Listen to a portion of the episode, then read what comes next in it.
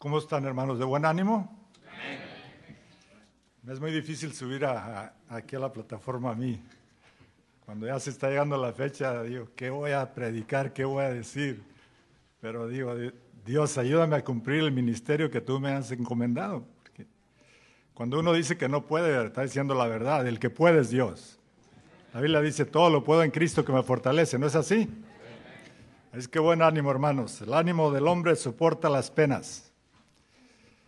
A los que escriben de homilética o cómo predicar, dicen a los predicadores deben de andar caminando en la plataforma. Y yo digo, bueno, yo no soy un predicador y no sé cómo caminar en la plataforma, en la menos si quiero caminar voy a andar como un león que está dentro de una jaula, allá y para acá, para allá. Mejor no voy a caminar.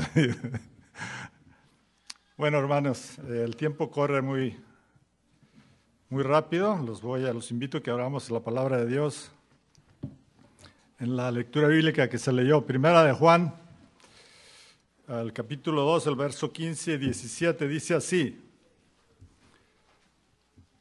No améis al mundo ni las cosas que están en el mundo. Si alguno ama al mundo, el amor del Padre no está en él.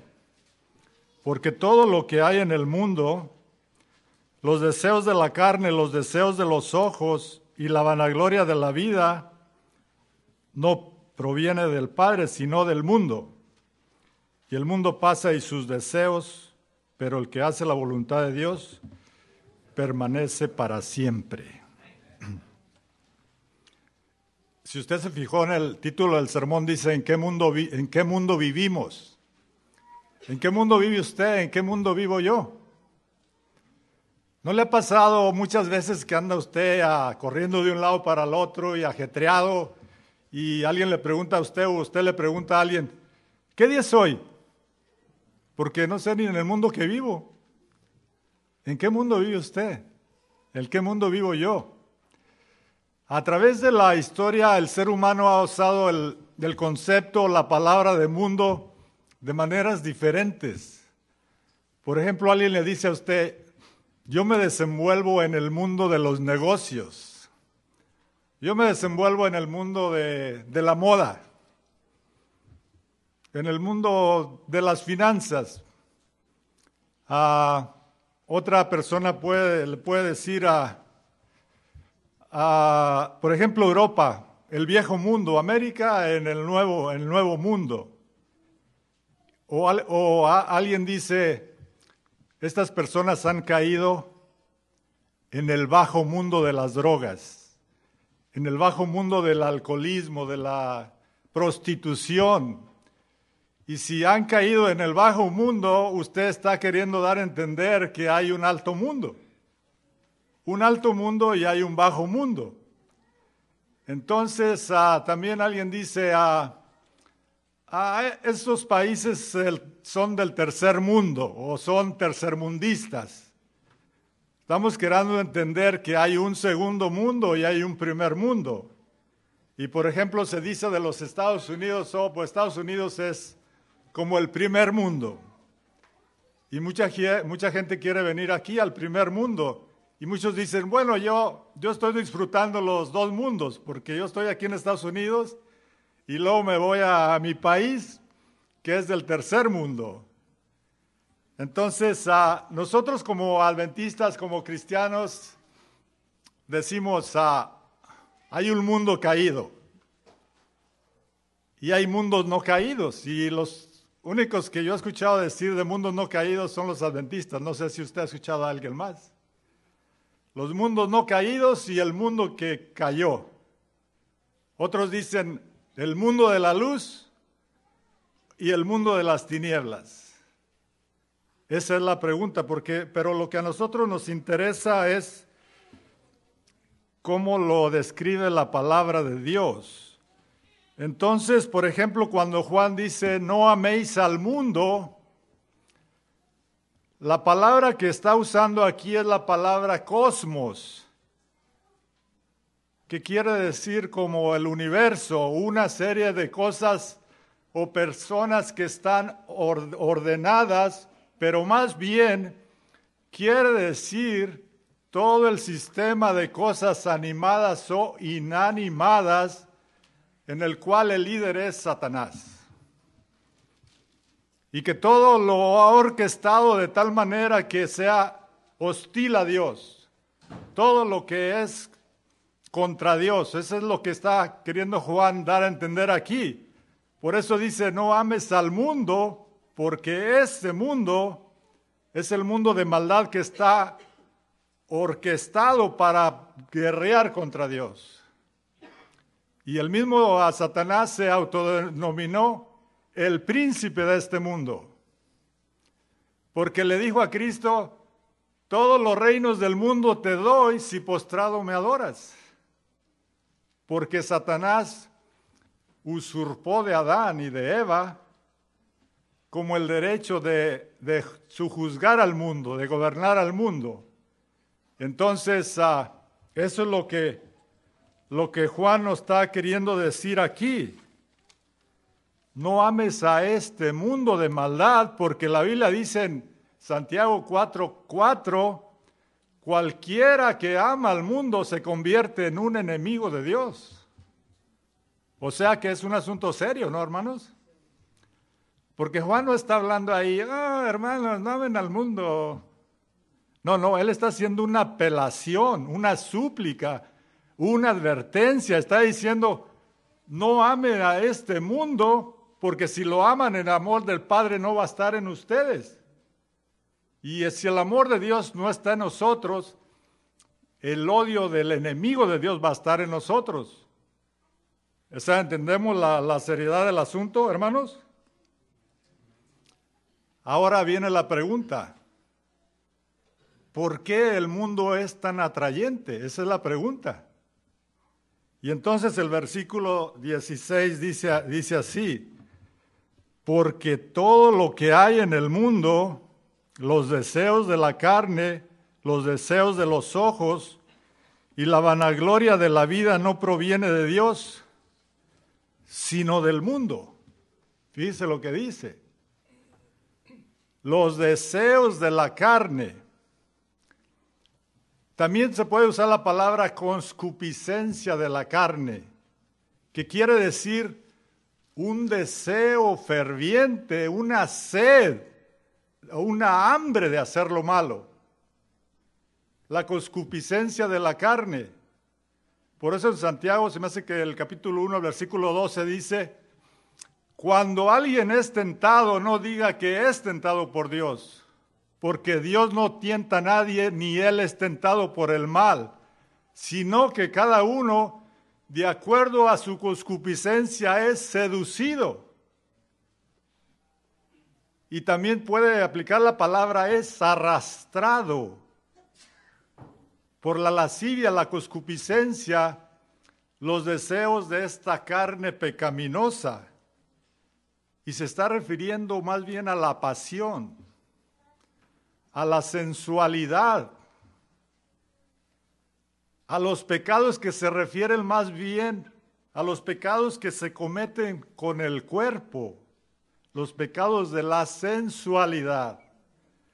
El enemigo es ahí donde está enfocando las armas, a la sensualidad, al desenfreno de la pasión. Por eso, primera de Pedro, el capítulo 1, el verso el capítulo, perdón, 1 Pedro 2.11, se lo estoy diciendo más o menos porque toma mucho tiempo leerlos, pero ustedes ya los conocen. Dice ahí Pedro, dice ahí Pedro, hermano, les hablo como extranjeros, como a peregrinos, que os abstengáis de los malos deseos de la carne que batallan contra el alma. Está tremendo, ¿no? que abstengáis de los malos deseos de la carne que batallan contra el alma. Por eso dice aquí, porque los deseos de la carne están ahí. La carne ah, reclama el alimento carnal. La carne es como, me imagino las aves de rapiña que están ahí, a ver a quién devoran. Así es el ser humano, hermanos, con la naturaleza pecaminosa y entonces, por ejemplo, en Romanos el capítulo 8, 2, el capítulo 8, el verso 6 dice, porque el ocuparse de la carne es muerte. Pero el ocuparse del Espíritu es vida y paz. Entonces, si nosotros nos ocupamos de la carne, aunque estemos vivos, estamos bajo sentencia de muerte. O sea que viviendo estamos muertos. Y es lo que dice 1 Timoteo al capítulo 1, ese sí lo vamos a leer. 1 Timoteo, el capítulo 5, el verso 6. Si alguien lo encuentra, el, uh, el capítulo 6 dice, digo, perdón, el capítulo 5, el verso 6 dice, pero la que se entrega a los placeres viviendo está muerta. Está hablando de, las, está hablando de las viudas. O el que se entrega a los placeres viviendo está muerto. Es un asunto serio, ¿no? Porque el que vive según la carne no puede agradar a Dios. Dice también en Romanos el versículo 7, porque no se sujeta a la ley de Dios ni tampoco puede. O sea que una persona carnal no se puede sujetar a la ley, a la ley de Dios, no puede, no tiene el poder para hacerlo. Se necesita el Espíritu Santo. ¿Sí estamos claros, hermanos? Una persona que no tiene el Espíritu Santo o que no ha aceptado a Cristo en su corazón no tiene freno. O sea, va desenfrenada y no tiene, no tiene manera de detenerse. Por eso dice ahí, no se sujeta a la ley de Dios, ni tampoco puede. Y es una, es una tristeza ver lo que está pasando en el mundo. Por ejemplo, el adulterio y la fornicación.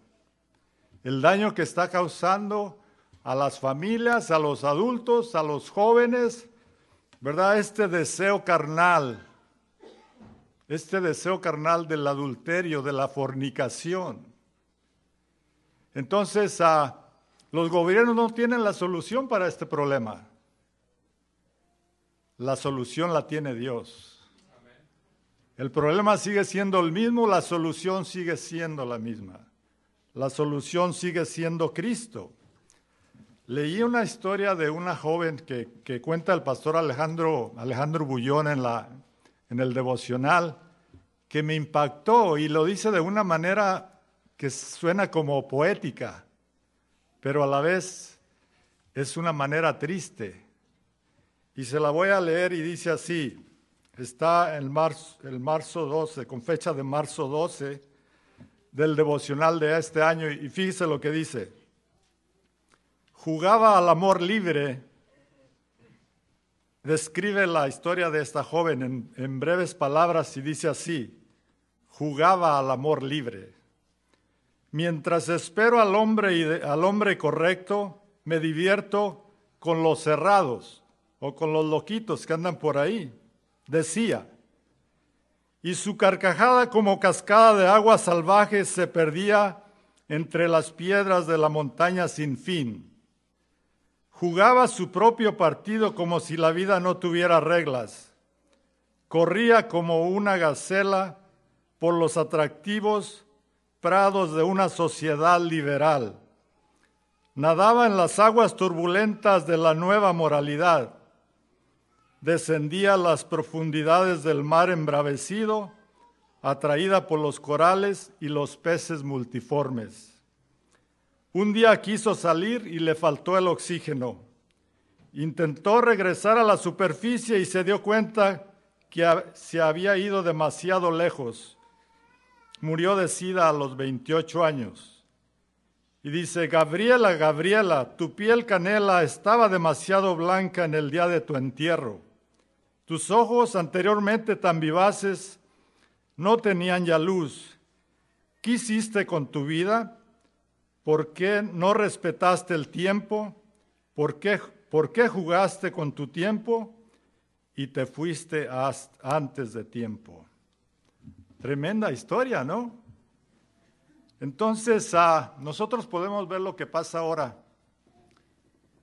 la ciencia está inventando métodos para contrarrestar, ¿verdad?, estos pecados y ahora han inventado una vacuna para las jovencitas contra el cáncer cervical, porque están, ah, están considerando que de todos modos los jovencitos van a andar ahí fornicando y quieren aplicarle esa vacuna a las jovencitas aún de 15 a, a partir de los 15 años. Entonces, aún sin el consentimiento de los padres, fíjense lo que están haciendo. Ya inventaron una pastilla que se llama para el día después. O sea que si andan los jovencitos ahí en la parranda, en la pachanga y, y les sale la oportunidad de, de fornicar, no te preocupes, aquí está la pastilla para el día después. Esta es la solución que están dando los gobiernos. Entonces, ah, nosotros podemos ver, la Biblia dice claramente, honroso sea el matrimonio en todas las cosas y el hecho sin mancilla, pero a los adúlteros y a los fornicarios los juzgará Dios. ¿No dice así la palabra de Dios? Y también dice 1 Corintios 6, 18, cual, huí de la fornicación. Cualquier otro pecado es fuera del cuerpo, pero el que fornica contra su propio cuerpo peca. Pero ¿qué está haciendo la gente? La gente no le importa. Porque no quiere acercarse a Dios. Ese es el problema, que la gente no se quiere acercar a Dios. Entonces, Escuché las noticias que 30 millones de personas han muerto de SIDA y millones y millones están infectados. Y, la cuenta sigue. Es triste escuchar esto en las noticias, pero la gente ya se familiarizó con los términos. Primero le parece a usted algo asombroso, wow, esto es algo horrible, algo tremendo. Después la cosa le parece a usted tan familiar que después dice, es normal. Y después lo abraza, le da un abrazo. Y la, excusa es, Dios nos ama a todos. Dios ama a los homosexuales, Dios ama a la lesbiana, Dios ama a todo. Tienen razón. Lo que Dios no ama es lo que las personas hacen o hacemos nosotros. Entonces, uh, es una situación desesperada, hermanos. Y nosotros somos los que tenemos la luz del Evangelio para ir a predicarles de Cristo. La solución solamente la tiene Dios. La solución solamente la tiene Cristo Jesús. Por eso dice Romanos 8.1, ninguna condenación hay para los que están en Cristo. Los que no andan conforme a la carne, sino conforme al Espíritu. Segunda de Corintios 5, 17. Si alguno está en Cristo, nueva criatura es. Las cosas viejas pasaron, he aquí todas son hechas nuevas. La solución la tiene Dios, queridos hermanos. Por eso Dios nos está advirtiendo aquí a través de Juan. No amen al mundo, no amen los deseos del mundo, porque si ustedes aman al mundo, el amor del Padre no va a estar con ustedes que nosotros tomemos conciencia de lo que está pasando, de lo que puede pasar en nuestras familias, en nuestra iglesia, y que pidamos la ayuda del Espíritu Santo. Y otra de las razones que da Juan dice los deseos de los ojos, los deseos de la carne, los deseos de los ojos.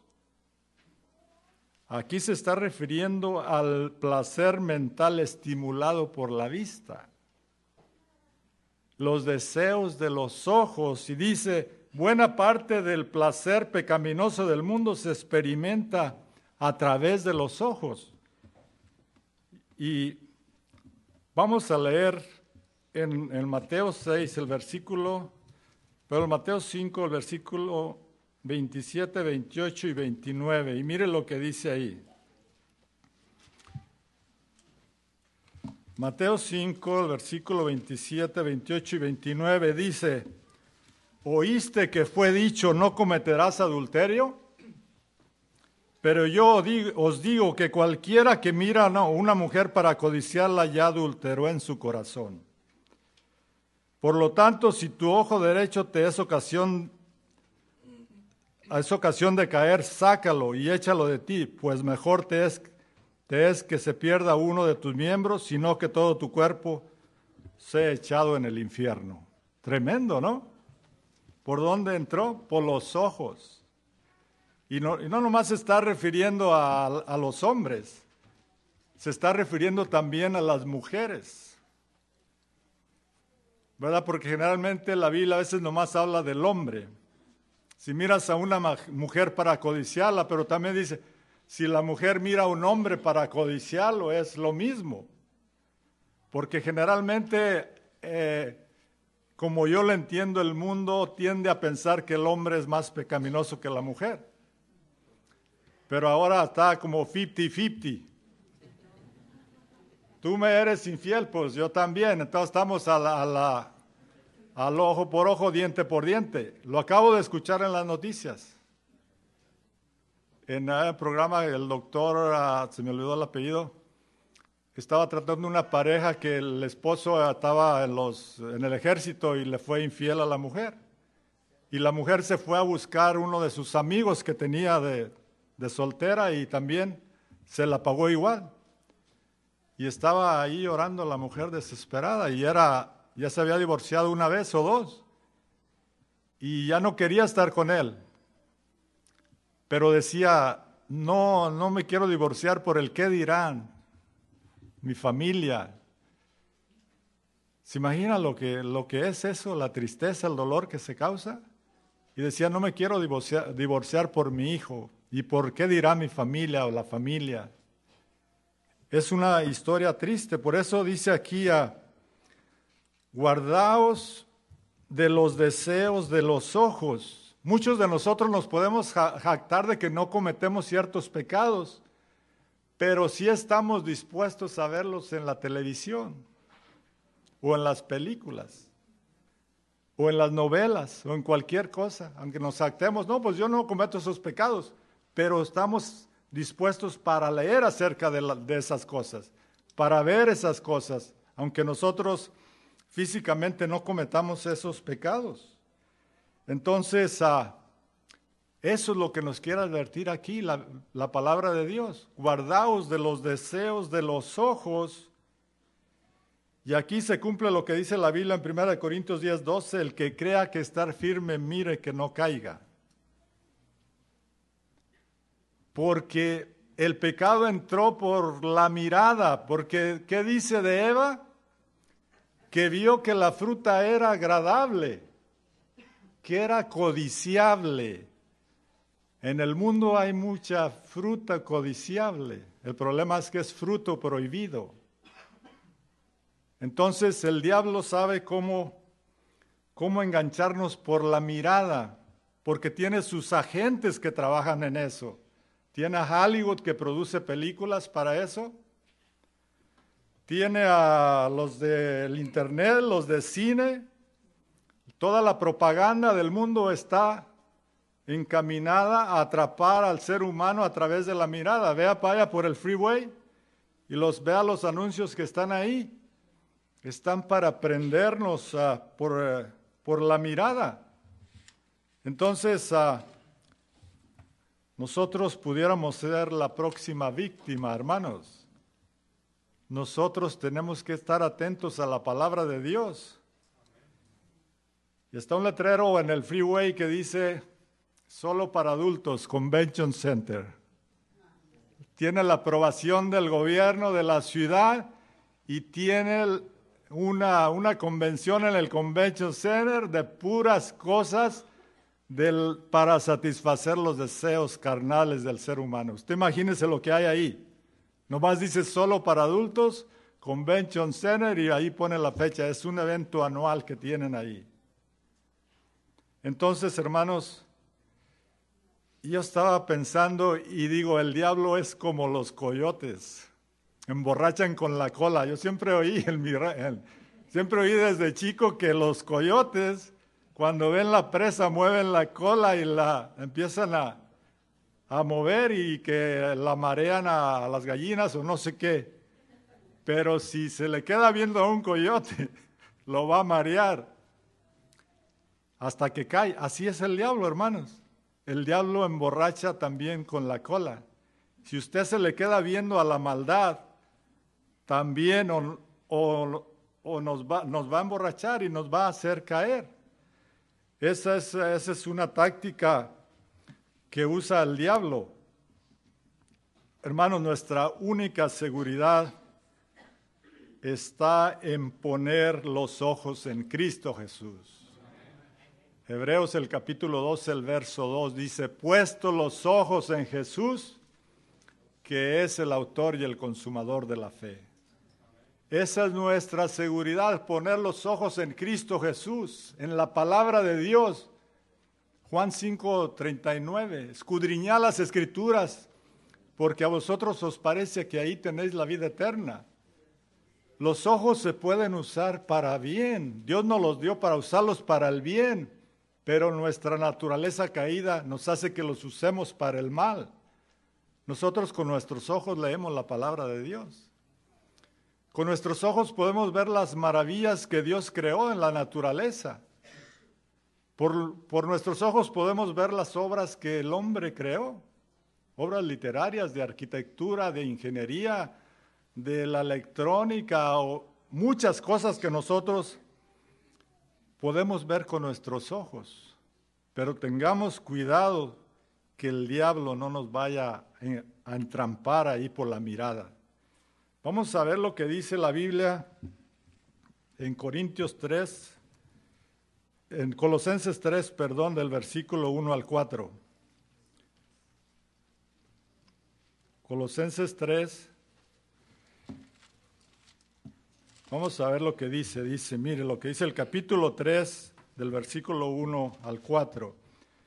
Si pues habéis resucitado con Cristo, buscad las cosas de arriba, donde está Cristo sentado a la diestra de Dios. Poned la mirada en las cosas de arriba, no en las de la tierra, porque habéis muerto y vuestra vida está escondida en Cristo para Dios. Cuando Cristo, cuando Cristo vuestra vida se manifieste, entonces vosotros también seréis manifestados con Él en su gloria poner la mirada en las cosas de arriba, hermanos. Eso es lo que nos da la seguridad, eso es lo que es nuestra salvaguardia contra las acechanzas del diablo. Y también otro asunto que trata aquí Juan es la vanagloria de la vida. Los deseos de la carne, los deseos de los ojos y la vanagloria de la vida. La palabra lo dice claramente, vana gloria o gloria vana, que es lo mismo, que no sirve para nada. La gloria que realmente sirve es la gloria que viene de Dios. Y es la que el diablo nos arrebató. Romanos 3:23. Por cuanto todos pecaron están destituidos de la gloria de Dios. Esa es la gloria que Cristo nos va a regresar cuando Él venga en la segunda venida. Entonces la gloria que busca el mundo es una gloria que no sirve. También se puede decir orgullo vacío, estima propia infundada, engreimiento, jactancia. Esto no sirve de nada, queridos hermanos. Dice Proverbios el capítulo 23, verso 27 y 28, dice, Comer mucha miel no es bueno, ni buscar su propia gloria es gloria. Como ciudad derribada y sin muro es el hombre cuyo espíritu no tiene rienda. Tremendo, ¿no? Buscar su propia gloria no es gloria. La gloria que vale es la gloria que viene de Dios. Por tanto, hermanos, nosotros debemos de estar atentos ¿Verdad que no nos gane la ostentación, la ambición? Oh, yo tengo mejor casa que el hermano. Cristo ni casa tenía. Subió, entró a Jerusalén en un burrito que ni era de él. Llevó una cruz que ni era para él, era para un ladrón. Y lo enterraron en una tumba que no era ni para él. Fíjese nomás la ironía de la vida. Y nosotros nos, nos a veces decimos, oh, ah, mira todo lo que yo estoy adquiriendo. Soy inteligente, pero no para lo bueno. Porque la Biblia dice Salomón, ¿Por qué has de poner los ojos en la riqueza siendo ningunas? Porque levantarán vuelo como el águila. Y le dice el consejo de Pablo a Timoteo, pero tú, hombre de Dios, huye de, huye de estas cosas, porque el que le gusta el dinero no se hartará de dinero y el que le gusta el mucho tener no quedará sin culpa. Pero tú, hombre de Dios, huye de estas cosas y busca la justicia, la misericordia, la paz, a la que fuiste llamado. Nosotros, Dios nos llamó a buscar eso, no la riqueza del mundo. De, de todas maneras, somos los más ricos del mundo, porque Dios es el dueño de todo. O sea que no nos estemos lamentando, oh, a mí me falta esto, a mí me falta lo otro. Mi carro ya está muy viejito. Yo tengo un carro que compré hace casi nueve años, que es Salvage, en cuatro mil dólares, y anda jalando como si nada, hermano. Entonces, ¿a quién le voy a presumir yo? Si mi carrito sirve, hasta que aguante. ¿Para qué? ¿Dónde está la, la ostentación, la vanagloria? ¿Vale más usted o valgo más yo si traigo un carro del año? ¿Un Mercedes-Benz? ¿Un Jaguar? No, hermanos. Lo que, lo, lo que nos da valor es lo que Dios ha hecho por nosotros. Por eso dice la Biblia que Cristo, siendo rico, se hizo pobre para que nosotros fuésemos enriquecidos. Nosotros somos hijos de un Dios rico, poderoso. Como la Biblia lo dice en el Salmo 24. De Jehová la tierra y su plenitud del mundo y los que en él habitan. Todo es de Dios. Todo es de Dios. Yo no puedo decir esto es mío porque estoy tomando la misma actitud de Satanás, queriendo usurpar lo que no es mío. Todo es de Dios. Nosotros no tenemos nada de qué gloriarnos sino en la cruz de Cristo Jesús. Y Cristo rechazó la gloria del mundo. Y dijo en Juan 5:41, yo gloria de los hombres no recibo. Y si Cristo no recibió la gloria del mundo, ¿por qué la tengo que recibir yo? A mí no me importa si me ponen una estrella ahí en el Paseo de la Fama de Hollywood o me hacen un monumento ahí en la principal plaza que hay ahí. A mí no me importa. O si me dan el premio Nobel, ¿qué me importa a mí?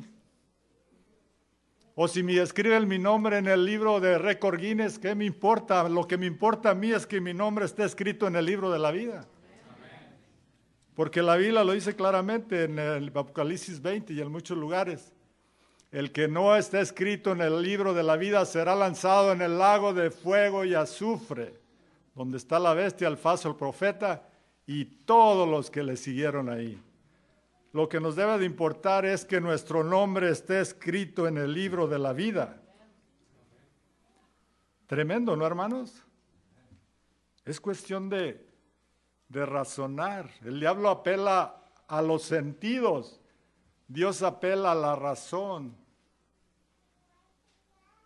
Presentéis vuestro cuerpo como un culto racional, como un sacrificio vivo, porque eso es lo que tiene valor. Dios nos pide que usemos la razón, no los sentidos. Los sentidos demandan placer. Dios apela a la razón, razona, piensa, oye, como al hijo pródigo, vuelven sí. entonces ah, hay que orar así, hermanos. Hay que orar por nuestros hijos, que Dios los haga volver en sí. Que los haga acuerdos, que nos haga acuerdos también a nosotros. Ah, del tiempo se ha ido, hermanos. Aquí ah, viene otra pregunta. ¿Por qué rechazar al mundo? La Biblia lo dice claramente, porque el mundo pasa. La vida del hombre es como la neblina, se aparece por un rato y al rato desaparece. Y el que cree que vino por, por casualidad a este mundo, también por casualidad va a desaparecer. Porque yo creo que Dios me creó a mí y que Dios tiene para mí un lugar en el reino de los cielos. No sé de usted si lo cree así.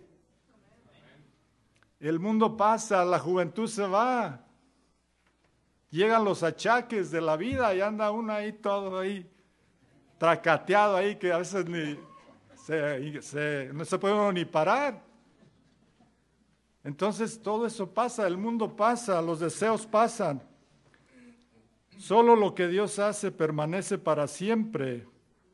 Y dice la Biblia en 2 de Pedro a 3:10, porque el día del Señor vendrá como ladrón en la noche, en el cual los elementos ardiendo serán quemados y todo lo que en el mundo existe será deshecho. Y Malaquías dice que será como ceniza debajo de las plantas de nuestros pies. ¿Qué pasó con la gloria del mundo? Que todo el mundo ama. Entonces, ah, todo eso pasa, querido hermano, querida hermana o amigo. Dice el Salmo 37, fíjese lo que dice. El Salmo 37, el versículo 35 y 36. Y ya me lo vamos a terminar.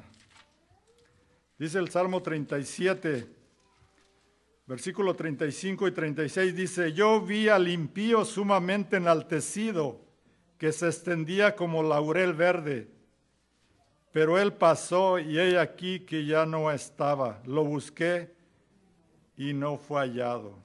¿Qué pasó con la gloria del hombre? Se fue, se pasó, lo busqué, ya no lo hallé. Y Cristo dijo, el cielo y la tierra pasará, pero mi palabra no pasará. El mundo pasa, los deseos pasan también, queridos hermanos. Dice San Pablo en 1 Corintios 13, cuando yo era un niño, jugaba como un niño, pensaba como un niño, hacía las cosas que hace un niño, pero cuando fui grande, dejé todo lo que era de niño. ¿Ve? Los deseos pasaron. A veces usted va a la tienda y y uh, ve unos zapatos o un vestido o X cosa y dice, wow, y están en oferta. No, no la puedo dejar pasar. Por si no la agarro ahorita, alguien se la va a llevar. Compra los zapatos, compra el vestido y ¿qué pasó? Cuando llega a la casa dice, ah, como ni que ni están tan bonitos. Hoy se parecen a los que ya tengo. Mejor la voy a regresar. Así somos los seres humanos. O sea, los deseos pasan. La moda siempre cambia y nunca satisface a nadie, hermanos. Así son los deseos del ser humano. Y nosotros tenemos que razonar y decir, ¿de qué vale tanta jactancia, tanta...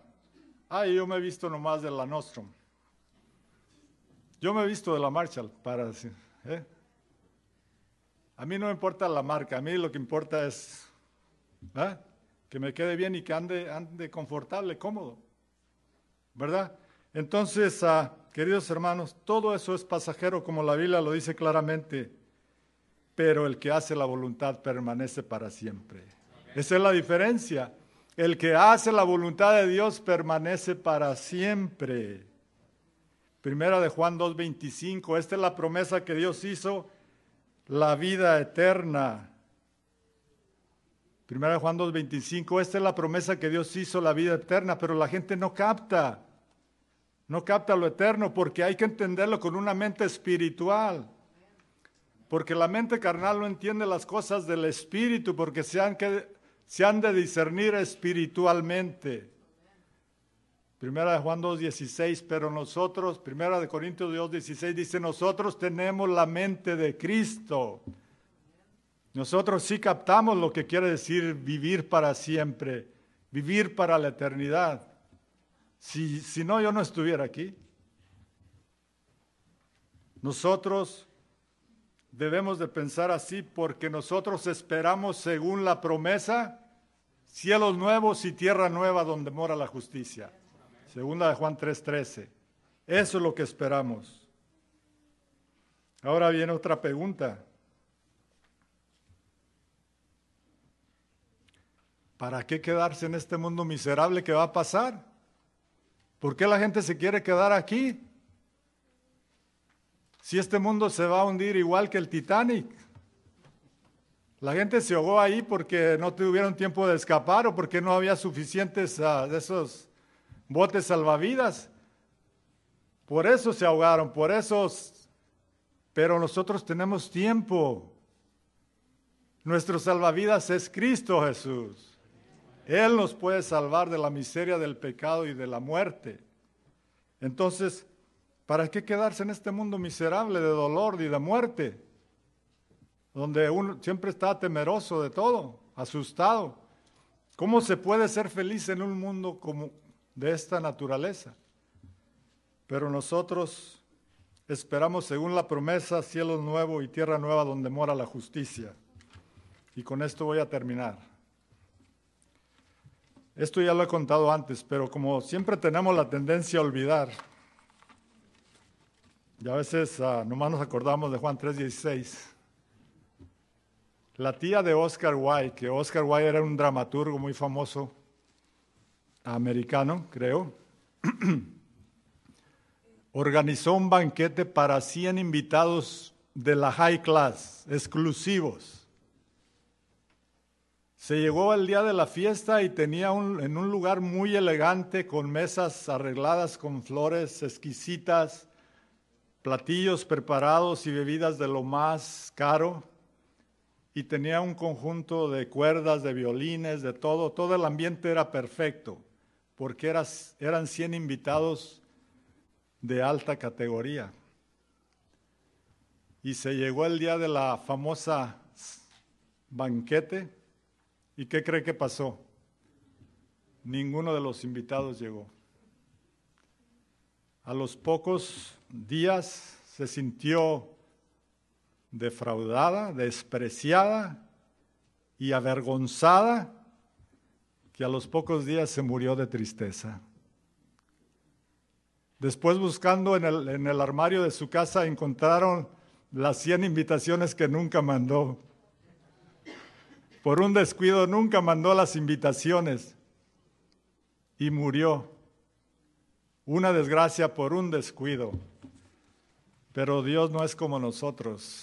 Dios nos mandó una invitación a un banquete en el reino de los cielos, a las bodas del Cordero. Y mandó a su Hijo para que nos enseñara el camino cómo llegar al banquete. Y también nos dejó al Espíritu Santo. El Espíritu de la iglesia dice ven y el que oiga diga ven y el que quiera venga y tome de agua de la vida de balde. Dios nos espera en el reino de los cielos, hermanos. No desaprovechemos la oportunidad y aferrémonos de la mano poderosa de Cristo. No amemos este mundo pecaminoso, sino esperemos con paciencia la venida de Cristo Jesús, porque Él nos va a llevar al mundo feliz. Que Dios los bendiga a todos en esta mañana.